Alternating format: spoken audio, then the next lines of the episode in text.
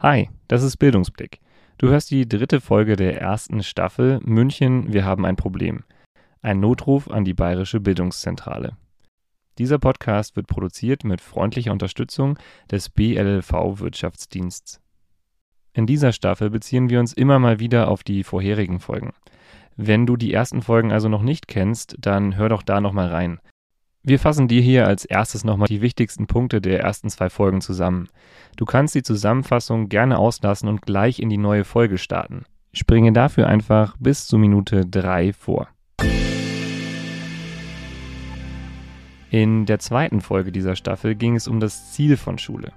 Wir haben festgehalten, dass sich über das grundlegende Ziel von Bildung, das auch in der bayerischen Verfassung festgehalten ist, alle einig sind. In der Verfassung heißt es, dass nicht nur Wissen und Können, sondern auch Herz und Charakter Bildung ausmachen.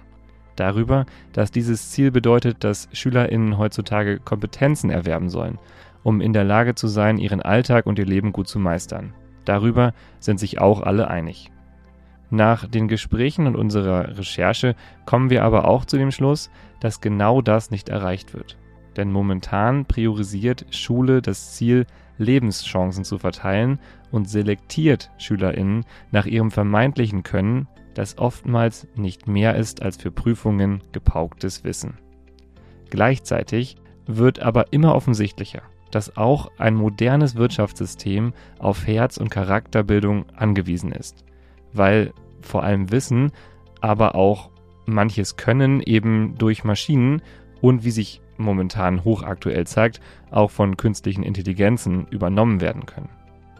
Die curriculare, also die stofffokussierte Ausrichtung des aktuellen Bildungssystems wird damit weder den Schülerinnen noch einem modernen und zukunftsorientierten Wirtschaftssystem gerecht.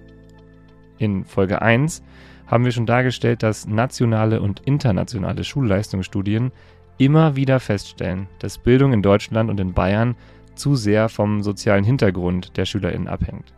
Das ist nicht nur ungerecht. Es sorgt auch dafür, dass sich ein selektives Schulsystem selbst karikiert. Denn aktuell wird eben nicht nur nach Leistungspotenzial oder nach Leistung selektiert, wie uns durch ein viergliedriges Schulsystem durch Noten und durch die Vergabe von verschiedenen Schulabschlüssen suggeriert wird, sondern vor allem durch soziale Herkunft. Und genau um dieses Problem soll es in dieser Folge gehen.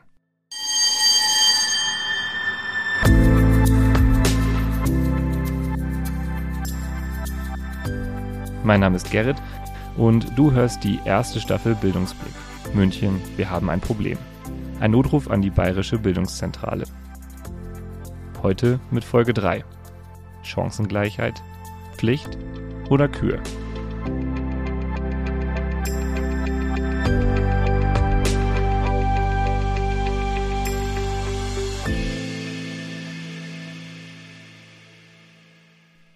Wenn ich das definieren sollte, dann fällt mir natürlich ein, die Schule muss qualifizieren und die Schule sollte junge Menschen nicht abhängen, sondern sie sollte sie inkludieren und integrieren und ihnen bestmögliche Chancen geben, auch ein erfolgreiches Leben, auch eine erfolgreiche Berufstätigkeit oder ein erfolgreiches Studium aufzunehmen. Und das heißt, sie muss sehr intensiv in den Umgang mit Heterogenität beispielsweise investieren und geeignete Konzepte entwickeln. Professor Dr. Iris Beutel, Uniprofessorin für Allgemeine Didaktik und Schulpädagogik der TU Dortmund, fasst hier nochmal zusammen, dass sich im Bildungsauftrag von Schule ein weiterer Anspruch an Schule versteckt. Schule soll nicht nur bilden, sondern auch die gleichen Chancen für den Bildungserfolg bereitstellen. Diese Chancen sind allerdings aktuell ungleich verteilt. Fassen wir die Studienlage nochmal zusammen. Über den PISA-Schock im Jahr 2000 haben wir bereits gesprochen. Da wurde besonders deutlich, wie sehr der Erwerb bestimmter Kompetenzen, zum Beispiel der Lesefähigkeit, von der sozialen Herkunft der Schülerinnen und Schüler abhängt. Im Jahr 2009 hatte sich der Zusammenhang zwischen sozialer Herkunft und Schulleistung zwar verringert, die aktuellste PISA-Studie aus dem Jahr 2018 zeigt allerdings erneut, dass der Zusammenhang zwischen Schulleistung (2018 war es der Bereich Lesen) und der sozialen Herkunft in Deutschland wesentlich höher ist als in anderen Ländern. Im deutschlandweiten Vergleich liegt Bayern in den Fächern Mathematik und Deutsch übrigens im Durchschnitt. Heißt also, auch in Bayern ist der Zusammenhang von sozialer Herkunft und Schulleistungen nach wie vor hoch. Das geht aus der nationalen IQB-Studie mit Zahlen von 2021 hervor. Nach Ergebnissen dieser Studie ist der Zusammenhang im Bereich Zuhören seit 2016 sogar nochmal signifikant stärker geworden. In allen anderen Bereichen ist er stabil hoch geblieben. Neben den Schulleistungsstudien zeigt sich auch im Zugang zu verschiedenen Schularten, wie es um die Chancengleichheit in Bayern bestellt ist. Während rund 50 Prozent der Schülerinnen und Schüler ohne Migrationshintergrund zum Schuljahr 21/22 von einer bayerischen Grundschule an ein Gymnasium wechselten, waren es bei den SchülerInnen mit Migrationshintergrund nur halb so viele. Gleichzeitig wechseln rund 20 Prozent aller SchülerInnen ohne Migrationshintergrund an eine Mittelschule, bei SchülerInnen mit internationaler Familiengeschichte lag diese Quote bei rund 40 Prozent und war damit doppelt so hoch.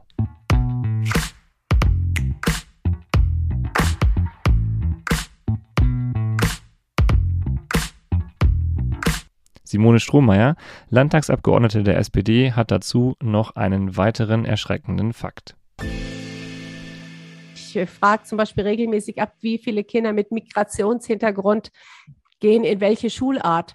Und es gehen Kinder mit Migrationshintergrund sehr viel häufiger auf eine Förderschule als auf ein Gymnasium. Und das sind schon Fakten, die mir einfach äh, zu denken geben, wo wir Veränderungen brauchen, wo wir einfach äh, unsere Strukturen so verändern müssen, dass wir auch das Potenzial dieser Kinder ähm, dass wir dem gerecht werden, dass wir ihnen optimale Chancen für ihr späteres Leben geben. An dieser Stelle wollen wir nochmal festhalten, was passiert, wenn wir Schullaufbahnentscheidungen und Übertrittsentscheidungen von sozialer Herkunft abhängig machen. Unsere Redakteurin Lena hat sich in ihrer Zulassungsarbeit mit genau solchen Übertrittsentscheidungen beschäftigt und kommt zu dem klaren Schluss, dass diese, wenn auch von der einzelnen Lehrkraft unbeabsichtigt, diskriminierend sind. Gründe dafür nennt sie folgende. Diskriminierende Übergangsentscheidungen werden damit begründet, dass die Erfolgschancen von Kindern mit Defiziten in der deutschen Sprache am Gymnasium sehr gering sind, gerade da die Eltern mit Migrationshintergrund ihre Kinder meist schulisch weniger unterstützen können. Auch wird auf die fehlende Sprachförderung hingewiesen, weswegen die bestehenden Defizite in der weiterführenden Schule nicht ausgeglichen werden können. Keines dieser Argumente ist allerdings durch Schulgesetze abgedeckt. Die Übergangsentscheidungen können daher als Ergebnis von etablierten pädagogischen Praktiken gesehen werden und als diskriminierend bewertet werden. Genau genommen als institutionelle Diskriminierung. Diese findet statt, ohne dass die einzelnen Entscheidenden dies beabsichtigen. Wie so oft kann ich auch hier nur den Kopf schütteln. Weil das Schulsystem keine Fördermöglichkeiten für Deutsch als Zweitsprache an passender Stelle bietet, zementiert es lieber Ungleichheiten und teilt Kinder nicht nach Begabung, sondern nach Sprachkenntnissen ein. Für Deutschland gibt es außerdem noch ganz frische Publikationen des IFO-Instituts. Das ist ein Wirtschaftsforschungsinstitut mit Sitz in München. Die haben erst im April dieses Jahres Übertrittsdaten für Deutschland ausgewertet und die haben erneut bestätigt, dass die Wahrscheinlichkeit, ein Gymnasium zu besuchen, vor allem vom Einkommen, vom Bildungsstand der Eltern und vom alleinerziehenden Status abhängt. Der Migrationshintergrund spielt nach Ergebnissen vom April eine eher geringere Rolle als die anderen drei Faktoren. Der IFO-Chancenmonitor bestätigt für Deutschland zusätzlich auch, und das kann nicht oft genug gesagt werden, erneut, dass der ungleiche Zugang zu Bildung nicht erst beim Übertritt relevant ist, sondern schon im Kindergartenalter. In Deutschland hängt nämlich schon die Kindergartenbesuchsquote von der sozialen Herkunft ab. Früh übt sich eben.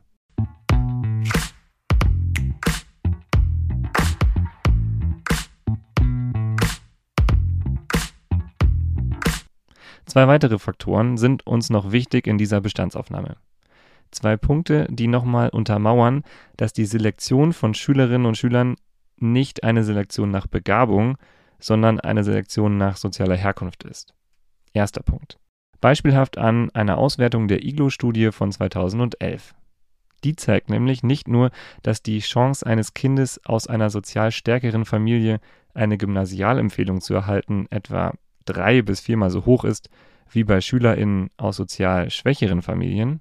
Sie zeigt auch, dass Kinder aus sozial schwachen Familien auch dann seltener eine Gymnasialempfehlung bekommen, wenn ihre kognitiven Grundfertigkeiten und die Lesekompetenz genauso hoch ist wie bei Kindern aus sozial besser gestellten Familien.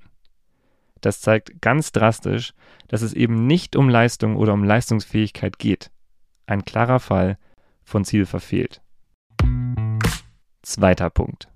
Auch der Begabungsbegriff an sich muss dringend hinterfragt werden.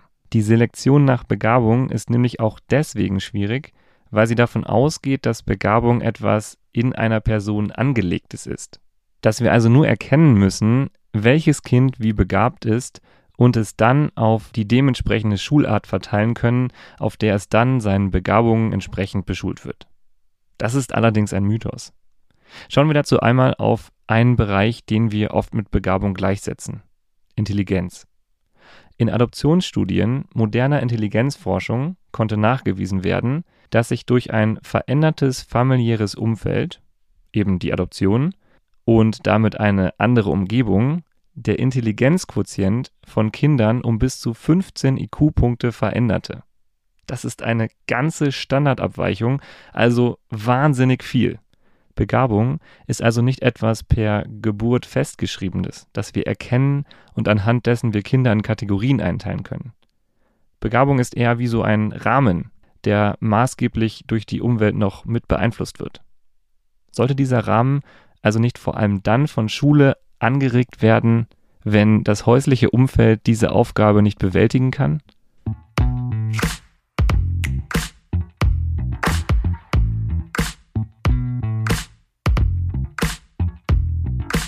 Natürlich drängt sich die Frage auf, woran genau es liegt, dass Deutschland und Bayern weiterhin keine Chancengleichheit in Schulen herstellen können. Und natürlich drängt sich auch die Frage auf, was zu tun ist. Und da kommen unsere Interviewpartner ins Spiel. Die gibt es ja schließlich auch noch. Wir starten mal bei den Jüngsten, bei den Kindern im Kindergartenalter. Für die hat Fabian Mehring von den Freien Wählern eine Forderung. Er möchte nämlich schon vor der Einschulung einsetzen und das macht ja auch nur Sinn, nachdem wir schon festgehalten haben, dass der ungleiche Zugang zu Bildung schon hier beginnt. Für mich ein total wichtiges Thema, weil das ist, glaube ich, wirklich staatlicher Auftrag dafür zu sorgen, dass jeder mit seinen Talenten dieselben Chancen hat. Ja? Und die Diagnose, dass das noch immer nicht perfekt gelingt, die finde ich absolut bedauerlich und das ist ein Feld, an dem man arbeiten muss ich will nur sagen, das ist nicht so einfach, dass man sagt, jetzt müsstet ihr halt das tun und dann wäre das erledigt, ja? sondern das ist irgendwie multikausal und da gibt es ganz, ganz viele Stellschrauben, an denen man drehen muss. Die wirkungsvollste Stellschraube ist aus meiner Sicht tatsächlich frühkindliche Bildung, bevor es in die Schule geht. Das heißt, wenn ich mit Chancengleichheit in die Schule starte, zum Zeitpunkt erste Klasse, dann glaube ich, ähm, kann ich da zumindest viele Niveauunterschiede der Herkunft nach ausgleichen. Und deshalb setze ich da sehr auf dieses Thema Kita, auf das Thema Erziehung, Kindergarten und darauf ähm, sozusagen diese Herkunftsunterschiede zu einem Zeitpunkt auszugleichen, bevor es dann in der ersten Klasse in die Schule geht. Und ich meine auch, dass dieser Effekt dazu beiträgt, dass Bayern da ein bisschen besser dasteht als andere Bundesländer, weil wir da relativ viel gemacht haben. Über die Kita-Freiheit beispielsweise, was unfassbar viel Geld kostet. Aber ich will die erwischen, für die das dringend nötig ist, um ihren Kindern das Gleiche bieten zu können wie den anderen. Und wenn wir das schaffen zu einem Zeitpunkt vor dem Schuleintritt, dann gibt es schon einmal vorgelagert diese ein, zwei Jahre in der Kinderbetreuung, die den Unterschied in der Herkunft, glaube ich, deutlich ausnivellieren, bevor es dann in die erste Klasse geht. Frühkindliche Förderung ausbauen und dafür zu sorgen, dass auch Kinder aus bildungsferneren Familien Kitas besuchen, wurde in vielen Gesprächen gefordert, die wir geführt haben und wird auch immer wieder als zentrale Maßnahme von ExpertInnen eingebracht. Auch der Chancenmonitor des IFO-Instituts fordert, Zitat, frühkindliche Bildungsangebote für benachteiligte Kinder ausbauen. Hier besteht also Einigkeit. Das ist schon mal gut. In der Realität fehlt es allerdings auch hier, ihr ahnt es schon, vor allem an Personal. In einer Umfrage unter mehr als 5000 Kita-Leitungen aus Deutschland sprachen fast 90 Prozent der Befragten von einem Personalmangel, der sich negativ auf die pädagogische Qualität der Kitas auswirkt. Der Verband Bildung und Erziehung, der die Umfrage durchgeführt hat, spricht deswegen von einer dramatischen Zuspitzung des Personalmangels im Kita-Bereich. Hier gilt es also auch dringend die Personalfrage zu klären, um Frühförderangebote zu ermöglichen.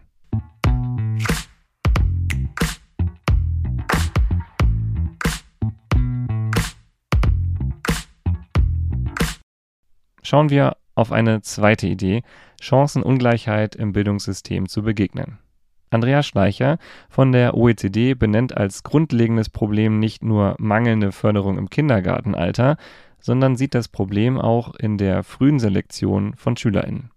Das wird natürlich in Deutschland auch durch die Struktur des Bildungssystems noch einmal verstärkt. Man hat im Grunde in Deutschland eine kurze Kindergartenzeit und dann äh, nur vier Jahre Grundschulzeit, um sich zu bewähren. Und das heißt, viele junge Menschen, die vielleicht mehr Unterstützung brauchen, die können dann später ihr Potenzial nicht mehr äh, mobilisieren, weil sie eben auf einer Schulform mit geringeren Leistungsanforderungen landen. Für diese Aussage haben wir vorhin schon den wissenschaftlichen Hintergrund geliefert. Noch einmal zur Erinnerung. Wissenschaftliche Erkenntnisse deuten zum einen darauf hin, dass die Selektion in Klasse 4 nicht aufgrund von tatsächlicher Begabung stattfindet, sondern aufgrund von sozialer Herkunft. Zum anderen ist Begabung kein geeignetes Selektionskriterium, weil es eben entgegen der landläufigen Meinung kein festgelegtes Korsett ist, sondern ein weiter Rahmen, der erst durch die Umgebung ausgestaltet wird. Ein Rahmen, der also auch von schulischer Förderung abhängt. Kein Wunder also, dass Schleicher die frühe Selektion nach Klasse 4 kritisiert.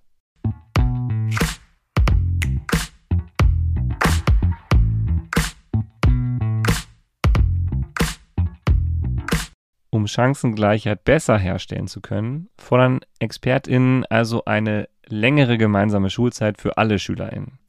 Dann hätte Schule mehr Zeit, Potenziale zu entfalten. Anfang Mai wurden gerade erst wieder bayerische SchülerInnen nach der vierten Klasse auf die verschiedenen Schularten verteilt. Natürlich nicht ohne Debatte über Sinn und Unsinn dieses Verfahrens. Eine Debatte, die aufzeigt, woran die Idee einer längeren gemeinsamen Schulzeit in Bayern scheitert. Ein Argument, das dazu oft genannt wird, hören wir, wenn auch in einem anderen Kontext, hier von Fabian Mehring von den Freien Wählern. Es geht nicht nur um sozusagen die Spitze. Das ist ein Teil, der bemessbar ist. Also gewinnen wir hinterher die Nobelpreise und schaffen wir die Spitzeninnovation und die Weltmarktführerschaft. Ich glaube, genauso wichtig ist, dass wir in der Breite der Gesellschaft die Menschen ermächtigen, dann ihr Schärflein beitragen zu können zu gesellschaftlichem Leben. Also ich denke, ähm, äh, egal ob das das Handwerk ist, wo wir jetzt ganz dringender Leute brauchen als vielleicht den hundertsten überzähligen, äh, bös gesagt, äh, BWLer oder Juristen, ja, ähm, ob das die Förderschulen sind, die dafür sorgen, dass Menschen dann am ersten Arbeitsmarkt einen Platz finden, die das ohne die Förderschulen nicht könnten. Also dieses Matching sozusagen von, von Gesellschaft und junge Menschen, die in Gesellschaft reinwachsen, bestmöglich hinzukriegen, das ist, glaube ich, das, was Schule leisten muss. Und deshalb bin ich auch so ein Fan von einem dreigliedrigen Schulsystem, wie wir es in Bayern haben. Ähm, und dieser hohen Durchlässigkeit, so dass ich eben auch zum späteren Zeitpunkt dann noch switchen kann zwischen den unterschiedlichen Ausbildungsmöglichkeiten. Fabian Mehring spricht hier im Kontext von einer zunehmenden Akademisierung, die er vor dem Hintergrund eines Fachkräftemangels in zum Beispiel handwerklichen Berufen kritisch sieht, über die Mehrgliedrigkeit des Schulsystems. An der möchte er festhalten und bringt ein entscheidendes Argument, das auch oft verwendet wird, wenn es um den Übertritt in der vierten Klasse geht. Alles gut, macht euch keine Sorgen. Die Verteilung ist nicht endgültig, jeder kann jederzeit zwischen den Schularten hin und her wechseln. Die Zahlen zeigen jedoch vor allem eins. Das viergliedrige bayerische Schulsystem ist vor allem nach unten durchlässig. Hier nochmal ein Ausschnitt aus der Zulassungsarbeit unserer Redakteurin Lena, in dem sie diesen Fakt prägnant zusammenfasst. Es bestehen trotzdem institutionalisierte Möglichkeiten, eine Übergangsentscheidung zu korrigieren. Im Schuljahr 2010-2011 war dies für etwa 100.000 Schülerinnen und Schüler der Sekundarstufe 1 der Fall. Nur etwa ein Viertel konnte jedoch in die höhere Schulform wechseln. Häufig sind Schulwechsel daher mit einer Abstufung verbunden. Selten wird geprüft, ob ein Kind auch für den Wechsel in eine höhere Schule geeignet wäre. Wechsel in die höhere Stufe werden generell eher von Kindern mit höher gebildeten Eltern in Anspruch genommen als von Kindern mit niedrig gebildeteren Eltern. Kultusminister Michael Piazzolo hat im Rahmen der Debatte um den Übertritt Zahlen und Fakten vorgelegt, die beruhigen sollen. Er sieht die Durchlässigkeit des bayerischen Bildungssystems dadurch gerechtfertigt, dass 50 Prozent der Hochschulzugangsberechtigungen mittlerweile über den beruflichen Bildungsweg erworben werden. Super, dass es eine Alternative zum Gymnasium gibt. Mehr als eine Ablenkung von der hohen Zahl der Abschulungen und von mangelnder Chancengleichheit bei der Selektion in Klasse 4 ist es aber nicht. Piazzolo lässt sich auf der Website des KMs wie folgt zitieren das bayerische Übertrittsverfahren hat sich über Jahrzehnte hinweg bewährt und genießt breite Akzeptanz und Wertschätzung in der Bevölkerung. Als Beleg nennt er eine Umfrage seines Ministeriums, nach der sich mehr als 75 Prozent der Elternvertreterinnen für ein Übertrittszeugnis ausgesprochen haben. Dass die Eltern ein Zeugnis gut finden, heißt aber noch lange nicht, dass sie alles an der Selektion gutheißen. Eine längere gemeinsame Schulzeit wird scheinbar nicht abgefragt. Das hat dafür der Bayerische Elternverband erledigt. In einer 2018 durchgeführten Befragung sprachen sich 85 Prozent der befragten MitgliederInnen für eine längere gemeinsame Schulzeit aus. Der BEV hat sich auch in diesem Jahr genau dafür eingesetzt. Zum Schluss des Lösungsvorschlags längere gemeinsame Schulzeit noch das Knüller-Argument. Die Schulleistungen leistungsstärkerer SchülerInnen verbessern sich durch eine frühere Aufteilung nicht, auch wenn das immer wieder behauptet wird. Allerdings verbessert sich die Schulleistung von leistungsschwächeren SchülerInnen in Bildungssystemen mit längerer gemeinsamer Schulzeit. Das hat der Chancenmonitor des IFO-Instituts erst dieses Jahr wieder festgehalten, unter Bezugnahme auf wissenschaftliche Studien. Dieser Fakt kann nicht oft genug betont werden, weil er so stark in den Köpfen verhaftet zu sein scheint. Mein Kind soll unter seinesgleichen lernen, dann lernt es besser. Nein, tut es nicht. Das IFO-Institut spricht von einem ausgleichenden Effekt der Bildungsbenachteiligung bei längerer gemeinsamer Schulzeit und kommt zu dem klaren Schluss Empfehlung, wenn man Chancenungleichheit verringern will. Damit sollten alle Argumente, die gegen eine längere gemeinsame Schulzeit sprechen, widerlegt sein.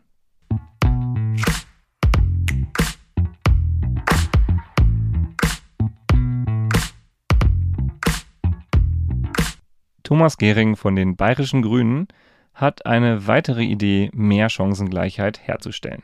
Es äh, ist eine große Chance, dass mehr Zeit da ist, dass Lernen eben nicht komprimiert ist auf den Vormittag, ein paar Stunden, das ist eine große Chance, dass das, was eigentlich Job von Schule ist, nämlich zu fördern, nachzubereiten, zu unterstützen, tatsächlich in der Schule stattfindet und nicht zu Hause. Und wenn wir Schule tatsächlich am Nachmittag so gestalten würden, dass, dies, was eigentlich Job von Schule ist, nämlich zu fördern, nachzubereiten, auch nochmal nachzufragen, zu üben, wenn das alles in der Schule stattfindet, dann wäre das eine riesige Chance und die auch zu mehr sozialer Gerechtigkeit beitragen würde. Ganztag also. Steigen wir da mal ein. Professor Beutel sieht den Vorteil von Ganztag nicht nur darin, mehr Chancengleichheit herzustellen, sondern auch darin, Lernen generell neu zu strukturieren und neu zu organisieren. Wenn man dieses Zeitbudget öffnet, hat man mehr Chancen, pädagogische Elemente zu integrieren, als wenn man sagt, ich habe eine Lernzeit von 45 Minuten. Da weiß jeder, dass die Organisation alleine 15 Minuten auffrisst und es dann auch nicht großartig weitergeht. Das heißt, ich versuche Ganztag so zu denken, welche pädagogisch sinnvollen Elemente müssen im Ganztag zusammenkommen. Die konzentrierte Arbeit muss sich abwechseln mit äh, spielerischen Elementen, mit Entspannungselementen, muss immer integriert haben so etwas wie selbstständiges oder selbstreguliertes Lernen. In diesen Prozessen des selbstständigen oder selbstregulierten Lernens ist der Vorteil der Sache, dass Zeit entsteht für die Lehrpersonen, für das pädagogische Personal, individuelle Gesprächseinheiten mit den Schülerinnen vor Ort zu finden und das auch instrumentengeleitet und äh, diagnostisch verfahrensbasiert zu tun. Also da sind große Möglichkeiten drin. Und natürlich ist es so, dass äh, Schulen, die im Ganztag sehr gut organisiert sind, ein starkes Projektband haben und ein starkes Kooperationsband, sodass ich immer auch erfahre, gut, ich muss in den Kernkompetenzen natürlich die und die Fähigkeiten erarbeiten, kulturelle Basis mir erarbeiten, aber zugleich kann ich das, was ich lerne, auch anwenden. Ich öffne Lerngruppen, ich öffne mich zur Region, ich trage zu einer Lösungsoption bei. Und alle Erfahrungen der letzten Jahre zeigen mir eigentlich, dass das ein sehr guter Weg ist und dass natürlich auch externe Partner, auch was das Feedback angeht, eigene Qualitätsmaßstäbe mitbringen und junge Menschen auch mal lernen, oh, da gibt es ja jemand anderen, der mir auch mal ein Feedback gibt. Ganztag als Gamechanger. Aber, und das macht Professor Beutel ganz klar, nur dann, wenn das Angebot stimmt, wenn die Qualität hoch ist und wenn Ganztag mit einer veränderten Lernkultur einhergeht. Schauen wir doch erstmal auf das, was Bayern aktuell anbietet. Hier existieren zwei Formen des Ganztags, der gebundene und der offene Ganztag. In beiden Konzepten sind die SchülerInnen von 8 Uhr bis 16 Uhr in der Schule.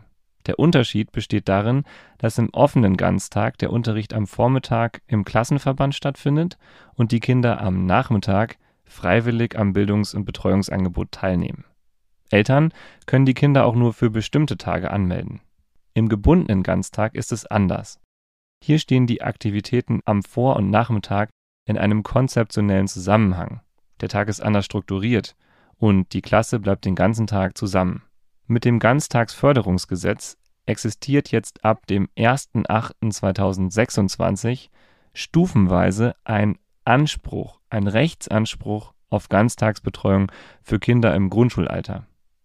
Dieser Anspruch sieht einen Umfang der Betreuung von acht Stunden an allen fünf Werktagen vor. Um die Qualität hochzuhalten, hat das Staatsinstitut für Schulqualität und Bildungsforschung München, ihr kennt es als ISB, zusammen mit dem Bayerischen Kultusministerium Qualitätsstandards veröffentlicht. Die gelten für den offenen und für den gebundenen Ganztag. Da steht jetzt zum Beispiel drin, dass beide Ganztagsangebote ein ausgewogenes und abwechslungsreiches Mittagessen ermöglichen sollen. Dass in der Freizeitgestaltung künstlerische, kreative oder sportliche Neigungen der Schülerinnen und Schüler berücksichtigt werden sollen oder dass es entsprechende Räume gibt, in denen sowohl Spiel als auch Ruhe ermöglicht wird. Im gebundenen Ganztag wird explizit auch auf die Differenzierungs- und Individualisierungsangebote hingewiesen. Genau das, was es also braucht, um Chancengleichheit näher zu kommen. In der Theorie ist damit vor allem gebundener Ganztag ein vielversprechendes Konzept, um den Einfluss von sozialer Herkunft auf Bildungserfolg abzumildern. Dass der Anspruch des Ganztags oft an der Realität scheitert, zeigen Stimmen aus der Praxis. Katja Klanikow ist Praktikerin. Als Mittelschullehrerin im Landkreis Erding unterrichtet sie aktuell eine achte Klasse mit Ganztagskonzept. Ich finde, ganz viele Schulen sind nicht passend auf den Ganztag eingestellt. Und das ist entweder so, weil es entweder noch alte Schulgebäude sind oder weil Schulen super schnell wachsen, sodass doch alle Räume genutzt werden müssen. Und das ist total schade, denn man kann, finde ich, im Ganztag richtig gut arbeiten, wenn man passende Räume und halt auch der Punkt, der nicht gegeben ist, passendes Personal hat.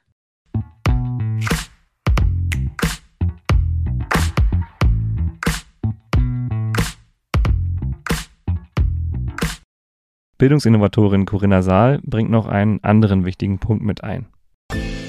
Wenn ich ein Kind bin, was eine Benachteiligung entfährt aufgrund äh, meiner sozialen Stellung, aufgrund meiner Familiensituation etc. etc. etc., dann hilft mir jetzt keine Ganztagsbetreuung. Mir hilft auch in dem Sinne natürlich eine Unterstützung, wenn ich ein gutes Essen bekomme oder sowas. Aber was mich wirklich trägt und mir ein Gefühl dafür vermittelt, getragen zu werden, Schutz zu bekommen, sicher zu sein, also diese Grundbedürfnisse decken, ist wieder Beziehung.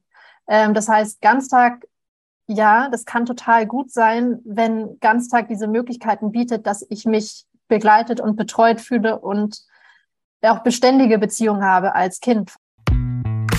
Beziehung als Gelingensfaktor. Spätestens seit Hattie ist klar, dass es das im Unterricht braucht. Klar, dass es auch im Ganztag nicht fehlen darf. Dafür braucht es natürlich Zeit und gut ausgebildetes Personal, aber auch, und das macht Professor Dr. Bärbel Kopp, Professorin am Lehrstuhl für Grundschulpädagogik und Didaktik an der FAU Nürnberg deutlich. Gute multiprofessionelle Teams mit einer Zeit sich abzusprechen und auch den pädagogischen Auftrag wirklich gut abzusprechen und zu verzahnen, ist im Moment schwierig. Ist im Moment schwierig, trifft den Nagel auf den Kopf.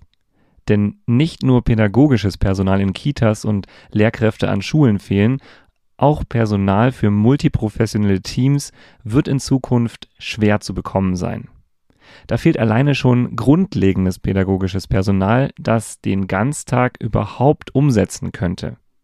Der Ganztagsanspruch gilt ja für die ersten SchülerInnen ab 2026. Die Bertelsmann Stiftung hat in einer Studie von 2022 prognostiziert, dass 2030 bundesweit 100.000 pädagogische MitarbeiterInnen fehlen werden, die nötig wären, um den Ganztagsanspruch zu sichern. In Bayern allein sollen fast 21.000 fehlen. Und dann kommt noch Lehrkräftemangel dazu und Personalmangel in anderen Berufsgruppen, zum Beispiel bei PsychologInnen. Die Chance, dass Ganztag qualitativ hochwertig umgesetzt wird, im besten Fall sogar mit multiprofessionellen Teams, sinkt damit erheblich.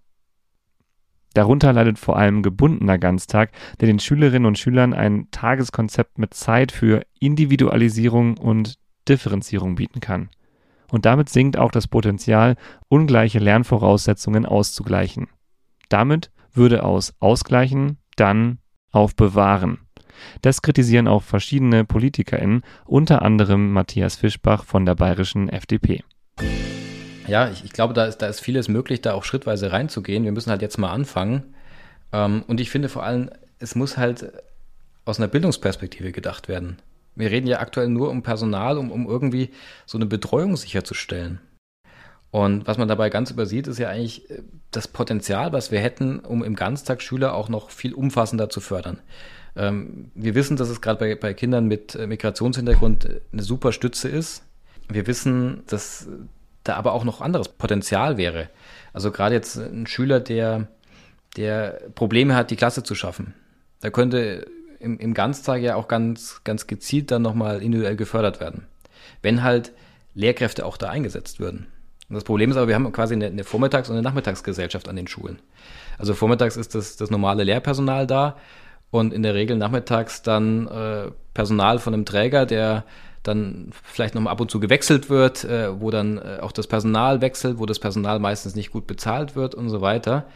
Ähm, und dann ist es natürlich auch nicht entsprechend qualifiziert. Also in dem Modell, was jetzt aktuell am meisten vorkommt, im offenen Ganztag, äh, lebt man das halt, auch wenn es da gewisse Qualifizierungsvoraussetzungen gibt. Es gibt aber auch das, das Modell zum Beispiel der Mittagsbetreuung, die bei uns in Bayern hochgehalten wird, obwohl da auch die Qualifikationsvoraussetzungen nicht unbedingt äh, überzeugend sind, sage ich jetzt mal ganz, ganz vorsichtig.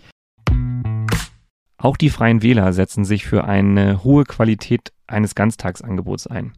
Sie bringen allerdings eine weitere, eine politische Ebene ein, die qualitativen Ganztag nochmal verkompliziert. Die Freien Wähler kritisieren am Anspruch der Ganztagsbetreuung, dass er vom Bund beschlossen wurde und dass sie sich als LandespolitikerInnen bei der Umsetzung alleine gelassen fühlen. Dazu sagt Tobias Gotthard von den Freien Wählern, der Bund hat noch in der alten Regierung ähm, ja zusätzliche Gelder bereitgestellt, um den Ganztag, äh, um dieses Recht auf Ganztag ähm, zu finanzieren. Wenn ich allerdings davon ausgehe und mir anschaue, wie in Kommunen äh, der Ganztag geregelt wird und wie Kommunen selbst Gelder drauflegen, um Zusatzkräfte einzustellen, dann werden die Gelder, die aus Berlin äh, bereitgestellt werden, nicht reichen, um die Qualität, die wir bislang kennen, im Ganztag, so wie wir ihn in Bayern haben, ähm, zu garantieren. Und dann müssen wir drüber reden. Wir sind sicher bereit, als Freistaat da nochmal was draufzulegen. Aber ich würde auch sagen, wer ein Recht auf Ganztag ähm, ausspricht, das war in dem Fall der Bund, der hat auch uns genügend Geld zu geben, damit wir die Qualität garantieren können, die wir gewohnt sind. Und Gotthards Fraktionskollege Fabian Mehring ergänzt noch einen anderen Punkt.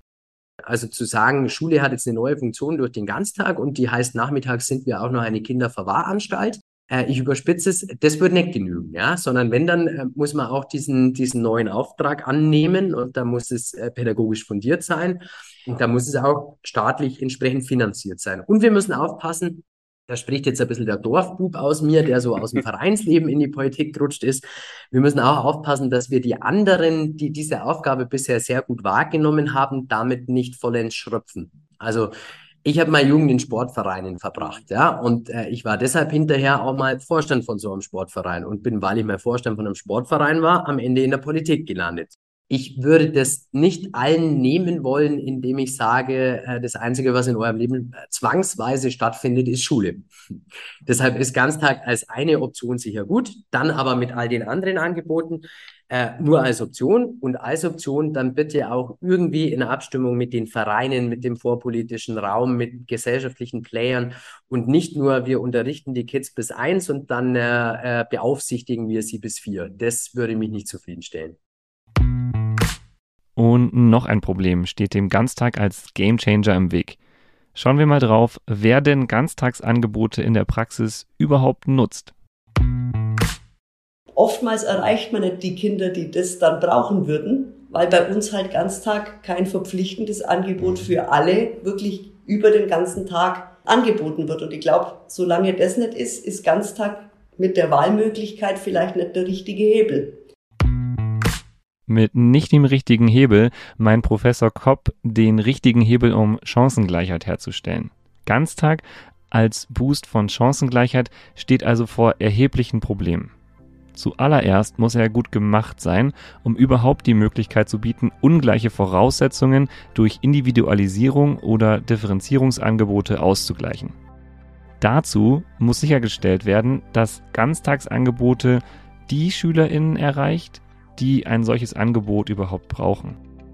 Hier bietet sich vor allem gebundener Ganztag an, der konzeptionell am ehesten Fördermöglichkeiten bereithält und der alle abholen könnte. Diesen flächendeckend einzuführen, macht aber denen Sorgen, die dadurch traditionelles Vereinsleben gefährdet sehen und würde natürlich auch einen massiven Eingriff in die Erziehung der Eltern darstellen. Wahrscheinlich braucht es also eher ein genaues Hinschauen und eine gute Beratung der Eltern dabei, ob ein Kind Ganztagsangebote nutzen sollte und wenn ja, welche. Und damit landet die Verantwortung für die Wunderwaffe Ganztag zur Herstellung von Chancengleichheit wieder bei der einzelnen Lehrkraft. Eine Aufgabe mehr in einem eh schon überfordernden Gemengelage aus unzähligen Anforderungen kombiniert mit Personalmangel. Tja, und neben der Zeit und den Lehrerköpfen zur Beratung zum Ganztagsangebot fehlen obendrauf noch pädagogische Fachkräfte und multiprofessionelle Teams, um Ganztag personell und professionell umsetzen zu können, während sich Bund und Länder auch noch über die Finanzierung streiten. Das lässt jetzt alles nicht so hoffen, was super schade ist, denn guter Ganztag lohnt sich. Das zeigen Forschungsergebnisse zum Ganztag. Die bekannteste Studie zur Wirksamkeit von Ganztag ist die Studie zur Entwicklung von Ganztagsschulen, STEG, aus dem Jahr 2018. Hier konnte gezeigt werden, dass qualitativer Ganztag positive Auswirkungen auf Sozialverhalten, auf Motivation, auf Selbstkonzept und Schulerfolg von SchülerInnen hat. Ein echtes und wertvolles Instrument also, um Bildungsbenachteiligungen zu begegnen. Schließen wir das Thema Ganztag ab, hoffen, dass es in Zukunft gut umgesetzt wird und blicken auf eine weitere wichtige Frage, die im Zusammenhang mit Chancengleichheit oft diskutiert wird. Die Frage des Geldes.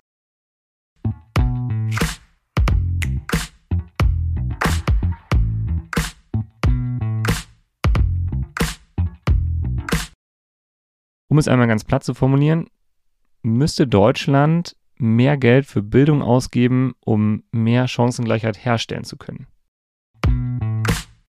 Ich glaube nicht, dass man sagen kann, in Deutschland wird zu wenig für Bildung ausgegeben. Äh, es ist eher eine Frage, wie werden diese Ressourcen mobilisiert und eingesetzt, sodass die, die sie am, am meisten brauchen, auch dann davon profitieren. Ne? Sagt Andreas Schleicher von der OECD. Auch die Zahlen für Bayern belegen, dass viel Geld für Bildung ausgegeben wird. 2022 etwa ging jeder dritte Euro des bayerischen Haushalts in Bildung, also in Schulen, in Erwachsenenbildung und in Hochschulen. Super. Aber nur solange man auf die absoluten Zahlen schaut. Die Nürnberger Professorin Kopp schließt sich Schleicher an und nimmt die Verteilung der Gelder in den Blick. In einer Studie der Friedrich-Ebert-Stiftung, ich weiß nicht, ob Sie die kennen, wird auch gefragt nach Maßnahmen, wie man jetzt die Ungleichheit äh, bekämpfen kann. Und die fordern eigentlich ganz interessant Ungleiches ungleich behandeln. Und ich glaube, da muss man auch den Blick dafür öffnen. Wenn wir jetzt überlegen, wo stecken wir Ressourcen hin, dann wird ja oft auch gefordert, dass diese Ressourcen gerecht verteilt werden. Also mit dem Verständnis gleich überall hin. Aber ich glaube, man muss schon drüber nachdenken, ob man nicht dorthin, wo es besonders benötigt wird, einfach auch mehr Ressourcen steckt. Und Schleicher legt nochmal nach. Äh, irgendwo spiegelt sich die Vielfalt der Gesellschaft auch immer wieder in den, in den Schulen wieder. Und da ist eben die große Frage, wie gehen Schulen mit dieser äh, Verschiedenheit der Schüler um? Ne? Also wenn ich zum Beispiel nach, nach Asien schaue, dort wird sehr viel Wert darauf gelegt, dass alle Schüler vor den gleichen Herausforderungen stellen, dass man die besten Köpfe für die schwierigsten Klassen äh, gewinnt. Ne? Also da wird sehr darauf geachtet, dass die wirklich die fähigsten Lehrkräfte mit den schwierigsten Schülern arbeiten. Und also das ist eine große Stärke der Bildungssysteme in Asien. In Nordeuropa kann man das auch sehr gut erleben, wenn Sie heute nach Estland oder Finnland gehen äh, oder selbst ins Nachbarland Dänemark. Ne? Da wird sehr darauf geachtet, dass äh, die Ressourcen dort eingesetzt werden, wo sie am meisten äh, Ergebnis bringen. Ne? Wenn sie aus einem günstigen sozialen Umfeld kommen, dann stehen im Leben immer alle Türen offen, auch selbst wenn sie keine so tolle Bildung haben. Aber wenn sie aus einem schwierigen sozialen Umfeld kommen, dann haben sie im Leben nur eine einzige Chance. Und das ist, sie finden eine gute Lehrkraft, eine gute Schule und äh, äh, irgendwo das Tor zur Welt. Dass dieses Prinzip Ungleiches ungleich behandeln noch nicht umgesetzt wird, zeigt sich an den Pro-Kopf-Ausgaben für SchülerInnen je nach Schulart. In Bayern wurde im Jahr 2020 für MittelschülerInnen pro Kopf im Schnitt so viel ausgegeben wie für SchülerInnen am Gymnasium. Für GrundschülerInnen wurde allerdings ca. 3000 Euro weniger pro Kopf ausgegeben als für SchülerInnen an weiterführenden Schulen. Und das, obwohl die Heterogenität an Grundschulen mit Abstand am höchsten ist und doch gerade vor der Verteilung auf verschiedene Schularten individuelle Förderung großgeschrieben werden sollte, um Bildungsbenachteiligung zu verringern. Wir halten also fest, in absoluten Zahlen gibt Bayern viel Geld für Bildung aus. Wenn wir Chancengleichheit herstellen wollen, wird die Frage des Geldes aber eher zur Frage der Verteilung des Geldes. Der Lösungsvorschlag hier, Geld dort investieren, wo es am meisten gebraucht wird und, wirtschaftlich gesprochen, wo es den größten Nutzen hat, weil im jetzigen System verschenktes Potenzial endlich genutzt würde. Diese Idee teilt so ähnlich auch der Chancenmonitor des IFO-Instituts. Auch hier geht es um die Verteilung von Ressourcen. Das IFO-Institut fordert im Chancenmonitor 2023 die besten Lehrkräfte an Schulen mit besonders vielen benachteiligten SchülerInnen einzusetzen. Um zu erreichen, dass die besten Lehrkräfte an diesen Schulen anfangen und vor allem aber dort bleiben, fordert das IFO-Institut eine bessere Bezahlung für Lehrkräfte an Schulen mit hohem Anteil an benachteiligten SchülerInnen, eine bessere Ausstattung mit multiprofessionellen Teams für diese Schulen und die Verteilung von Geldern über einen Sozialindex, also nach dem Motto viel Geld da, wo viel Bedarf ist. Bleiben wir noch kurz beim Thema Geld. Gerade im Zusammenhang mit Corona ist die Frage nach dem Geld im Zusammenhang mit Chancengleichheit nochmal zentral geworden, findet Landtagsabgeordneter Matthias Fischbach von der FDP. Ich mache mir zum Beispiel besonders große Sorgen um die ja, Mittelstufenschüler, gerade die aktuellen, die vielleicht in der sechsten Klasse äh, angefangen haben und dann jetzt äh, mitten, mitten in ihrem Schulleben sind, aber eben einfach auch ja, diese, diese Lockdown-Phase in dem Alter noch mitgemacht haben, wo sie nicht selbstständig äh, sich organisieren konnten und, und lernen konnten. Und wenn dann eben das Elternhaus nicht noch mitgeholfen hat, dann hat das eben die entsprechenden Folgen gehabt. Und mir fehlt da wirklich ein Programm, das, das aktiv anzugehen. Also es, es gab vom Bund ähm, ein Aufholen nach Corona-Programm, da wurden auch ein paar Gelder auch verteilt, über 150 Millionen, die nach Bayern gegangen sind. Ähm, Bayern sollte eigentlich nach einer Vereinbarung das, dasselbe Geld nochmal drauflegen paritätische eigene Landesmittel hieß es in der Vereinbarung. Und das kam aber nicht. Also da wurde alles Mögliche zusammengerechnet. Ich habe dann immer wieder den Kultusminister in den Haushaltsverhandlungen gefragt, was, was wollt ihr jetzt da, wo sind die, diese Mittel, wo sind die? Ja, da können wir alle Haushaltsstellen irgendwie so nehmen. Und dann haben sie mir am Ende das nach zähem Ringen mal äh, geschickt, was sie da eigentlich jetzt dann angegeben haben beim Bund. Und das war halt alles Mögliche. Das waren irgendwelche Mittel für, für den Spracherwerb von Flüchtlingen oder sowas, die auch jedes Jahr vorher schon angesetzt waren. Das waren irgendwelche sonderpädagogischen Fördermaßnahmen und so weiter, was alles schon eigentlich äh, vorher da war. Also es war nichts, was man oben drauf gesattelt hatte. Und es war halt das Brückenbauprogramm. Also gemeinsam Brücken bauen, die Sommerschule, wo ich mich diesen Sommer frage, wo die eigentlich geblieben ist, ähm, weil die Mittel waren im Haushalt vorgesehen. Ich, ich äh, weiß es nicht, ich habe jedenfalls nicht viel davon mitbekommen mehr. Ähm, und deswegen ist für mich wirklich halt die, die grundlegende Frage, äh, nimmt man das eigentlich ernst? Tja, gute Frage, Herr Fischbach. Und damit noch nicht genug. Auch Frau Strohmeier von der bayerischen SPD hat noch einen Punkt zur Geldfrage zu machen ich finde es ein Unding, dass wir in Bayern ja nur eine eingeschränkte Lernmittelfreiheit haben. Das heißt, wir stellen unseren Schülerinnen und Schülern ja nur das Schulbuch, ja. Aber die ganzen Übungshefte, ich war jetzt mit meiner Tochter äh, gestern ähm, einkaufen von diesen ganzen Übungsheften. Ja, meine Tochter ist jetzt in der siebten Klasse. Gymnasium. Ich habe 170 Euro nur für diese ganzen Übungshefte ausgegeben in diesen, in diesen Fächern, ja. Die zahlen die Eltern. Und wenn Eltern das nicht zahlen können, ja, dann äh, haben die Kinder halt diese Übungshefte teilweise nicht. Aber wir alle wissen, ohne Übung ähm, ähm, kann man viele Dinge einfach nicht begreifen. Das Interview mit Dr. Strohmeier haben wir zu Beginn des Schuljahres aufgezeichnet. Da war sie gerade frisch mit ihrer Tochter Hefte shoppen. In dieser Folge haben wir auf Chancengleichheit geschaut und festgestellt, wie ungleich Bildungschancen in Deutschland und in Bayern verteilt sind. Wir haben gesehen, dass Bildungschancen stark vom Elternhaus abhängen, dass sie durch frühe Selektion nach der vierten Klasse aufrechterhalten werden und Bildungsungerechtigkeiten so reproduziert werden. Und wir haben auf Lösungen geschaut, die das Bildungssystem anbieten kann. Die Tools zum schulischen Ausgleich von Bildungsbenachteiligungen sind bekannt. Sind individuelle Förderungen zum Beispiel im Rahmen eines qualitativen Ganztagsangebotes, eine längere gemeinsame Schulzeit oder Verteilung von Ressourcen wie Geldern oder Personal nach Bedarf statt nach dem Gießkannenprinzip. Eine Lösung gibt es natürlich noch auf gesellschaftlicher Ebene. Die geht an die Wurzeln des Problems, so Professor Kopp. Was muss geschehen? Wenn also wirklich Armut eines der großen Probleme ist, dann muss politisch alles getan werden, um Armut zu bekämpfen. Und das ist jetzt nicht wirklich vorrangig das Feld der Bildungspolitik, aber eben anderer Felder schlägt sie halt in Bildungserfolgen nieder. Tja, letztendlich liegen also auch bei diesem Thema die Lösungen auf dem Tisch. Die Verantwortung für die Umsetzung liegt jetzt bei der Politik. Und auch hier zeigt sich nochmal beim Thema Chancengleichheit, dass Wissen alleine nicht hilft. Damit mehr Chancengleichheit hergestellt werden kann, muss dieses Thema so lange auf den Tisch gebracht werden, bis die Lösungen umgesetzt sind. Sprecht also gern über die Argumente, die ihr hier gehört habt, entlarvt Mythen zu dem Thema in eurem Dunstkreis und schaut zusammen mit uns genau drauf, was die Politik wie umsetzt. Gerade jetzt im beginnenden Wahlkampf für die Landtagswahlen werden ja viele Versprechungen gemacht. Wir sind schon am Ende von Folge 3 angekommen. In den nächsten zwei Folgen schauen wir mit euch auf die Bedingungen für eine gute Schulbildung und blicken noch genauer auf die Ressourcen guter Bildung. Es wird um Schultoiletten, selbstgekaufte Klassenzimmereinrichtungen und Dienstlaptops gehen. Ebenso wie um das momentan drängendste Thema, den Lehrkräftemangel. Wir arbeiten natürlich mit Hochdruck an der Veröffentlichung der neuen Folgen, können aber noch nicht sagen, wann es soweit ist. Abonniert uns am besten, wo immer ihr uns gerade hört und stellt die Benachrichtigung für diesen Podcast ein, um nichts zu verpassen. Wir freuen uns natürlich auch über eine Bewertung, über einen Kommentar oder übers Teilen, damit noch mehr Leute sich Gedanken zum Thema Bildung machen. Zum Schluss noch eine wichtige Anmerkung.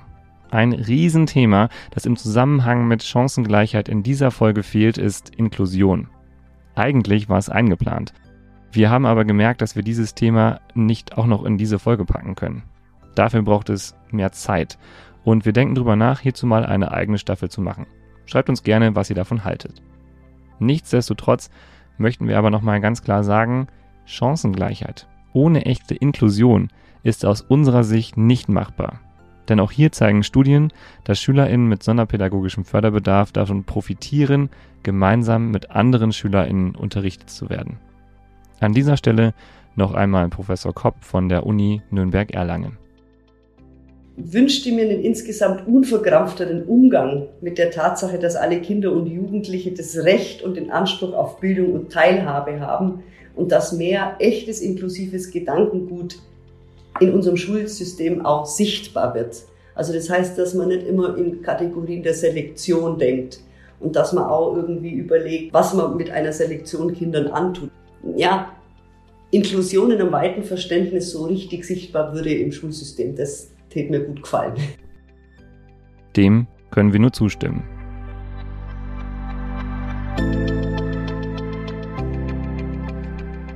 Das war Chancengleichheit. Pflicht oder Kür. Die dritte Folge unserer Staffel München, wir haben ein Problem. Ein Notruf an die Bayerische Bildungszentrale. Dieser Podcast wird freundlich unterstützt vom BLLV Wirtschaftsdienst.